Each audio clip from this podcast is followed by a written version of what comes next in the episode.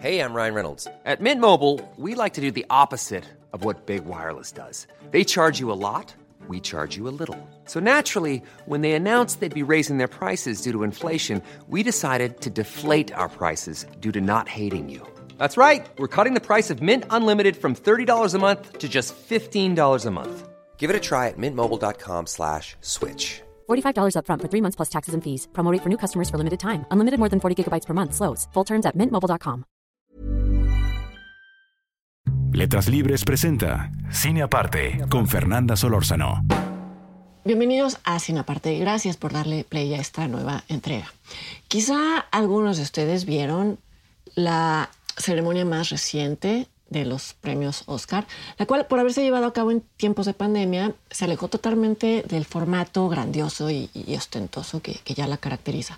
Fue una ceremonia muy criticada y la de menor rating en la historia de estos premios. Yo esto último lo atribuiría no solo a la ceremonia misma, sino que había una brecha entre el gusto de la mayoría de las personas que, siguen los Oscars y las películas nominadas y muchos otros factores. Y sin embargo, la mayoría de las críticas se dirigían a lo casero y a lo mal hecho, entre comillas, de la producción misma. Una iluminación que hacía que los rostros de los presentadores y de los nominados se vieran sudorosos o, brillosos o que estuvieran tomados desde ángulos que no necesariamente los favorecían o una dirección de cámaras que daba la sensación de que en cualquier momento podía asomarse un cablecito. No sucedió, pero esa era la sensación.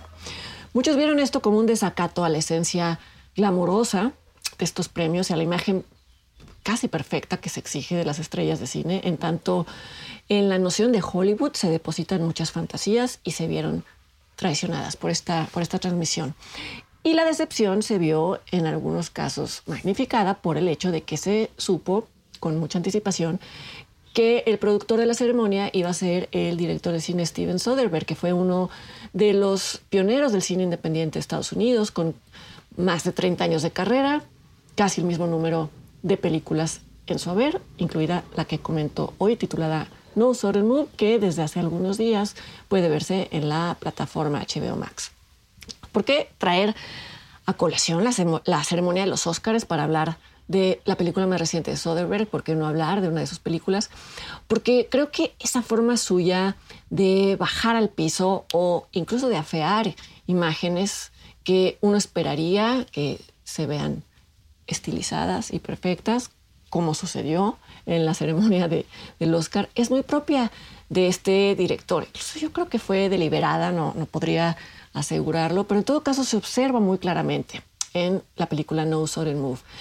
Es cierto que la ceremonia, ya para acabar de hablar de ello, es cierto que esta ceremonia se descarriló en muchos otros sentidos, que eh, los ritmos de los segmentos eran muy disparejos, que la conclusión fue increíblemente anticlimática y sin embargo creo que la estética de video casero a la que, a la que me refería hace un momento y que a algunos les pareció casi una señal del apocalipsis, creo que eso en particular volvió más interesante la entrega, por lo menos en mi opinión, tan solo porque ilustraba el contraste que hay actualmente entre una industria en crisis, que es la industria del cine, por lo menos a gran escala, y la, y la noción idealizada que todavía se tiene de esa, de esa industria.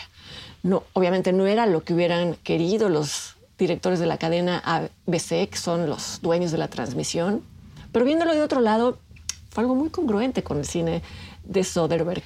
Quizá ellos estaban esperando una producción tipo Ocean's Eleven y lo que les entregó el director fue una película con una estética imperfecta, como la tiene la película No Sudden Move. Y menciono estas dos, uh, no, eh, Ocean's Eleven y No Sudden Move, porque corresponden al mismo género, a las llamadas caper movie o heist movies, que como ya eh, decía en, la, en el comentario a Ira del Hombre de Guy Ritchie, es como se llaman las películas que se cuentan desde el punto de vista de delincuentes que ejecutan planes más o menos elaborados. Es un género que le gusta mucho a Soderbergh y así lo ha dicho en varias ocasiones. No Sudden Move transcurre a mediados de los años 50 en Detroit, que por cierto también es la ciudad en donde transcurre otra de las buenas películas caper movies de Soderbergh, quizá la mejor, espero que no se enojen los fans de Ocean's Eleven, me refiero a Out of Sight de 1998. En No Move, sin embargo, la ciudad de Detroit tiene un rol mucho más importante que en Out of Sight porque la trama gira alrededor de la industria automotriz que justo a mediados del siglo pasado comenzaba a ser presionada por el Congreso de Estados Unidos para desarrollar y para instalar en los, en los automóviles algún mecanismo que disminuyera la emisión de gases contaminantes.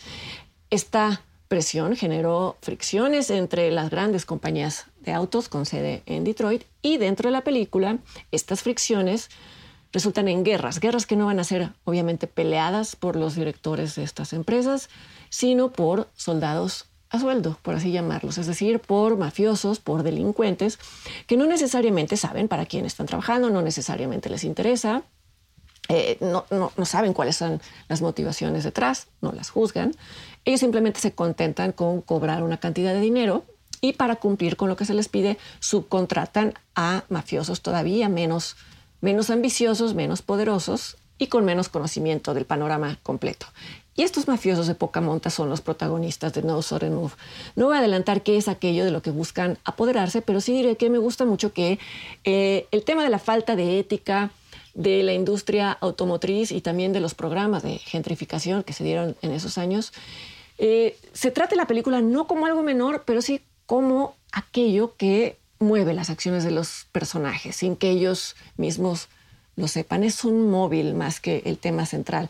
Me refiero que un tema que fácilmente se podría haber tratado en el género de, llamémosle, eh, no sé, conspiraciones corporativas en colusión con los gobiernos, como fue el caso de The Insider de Michael Mann sobre la industria del tabaco o más recientemente la película Waters de Todd Haynes sobre los químicos usados en la, en la tecnología de teflón. Estas dos películas son muy buenas, es un género interesante, pero me refiero que usarlo para narrar la historia de los contaminantes en la industria de los automóviles habría sido la opción obvia. Y me parece muy bien que Soderbergh le haya dado la espalda a la opción más obvia.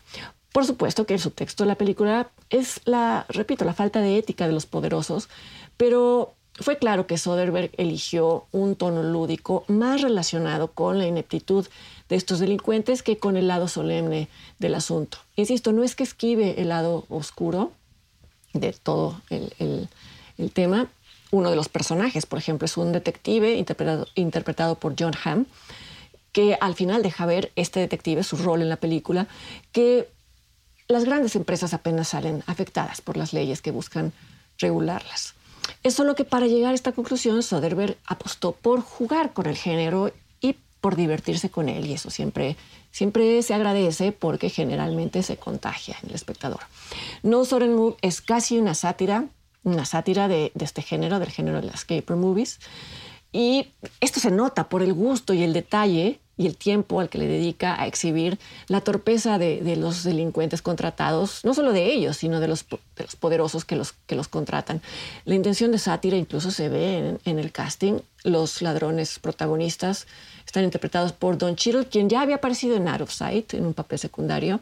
Aparece también Benicio del Toro, Kieran Culkin. Estos tres personajes muy pronto en la historia se dan cuenta de que ellos mismos han sido embaucados y se ven obligados a tomar decisiones unas más sabias que otras.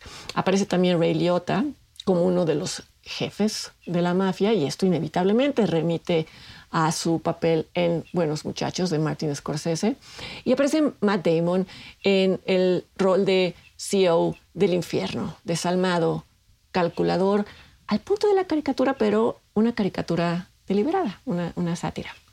Decía en un inicio que la estética decepcionante, entre comillas, de la ceremonia del Oscar de alguna manera apuntaba a No Sudden Move, porque justo en esta película Soderbergh elimina la estilización que casi es obligatoria en el cine de gángsters, ya no se diga de los años 50. Por ejemplo, utilizó lentes grandes angulares que distorsionan la imagen y la vuelven cóncava en los extremos, y eso es desconcertante porque rompe con la, con la ilusión de, realismo a la, que estamos acostumbrados, aun cuando sabemos que en el cine el realismo al final es el resultado de muchísimo artificio.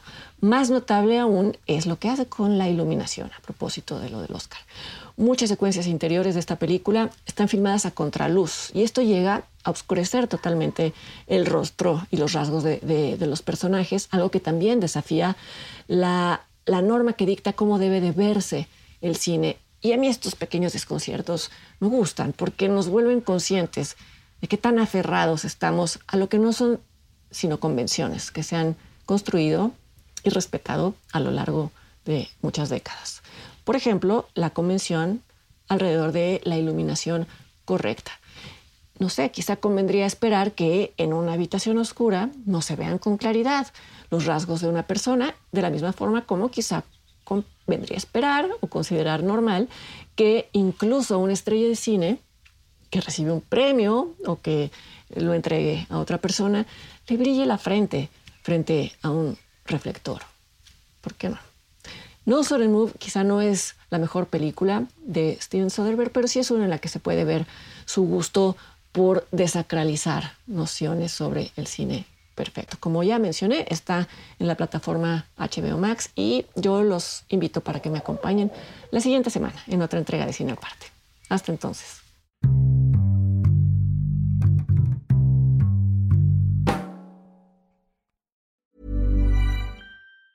Ever catch yourself eating the same flavorless dinner three days in a row?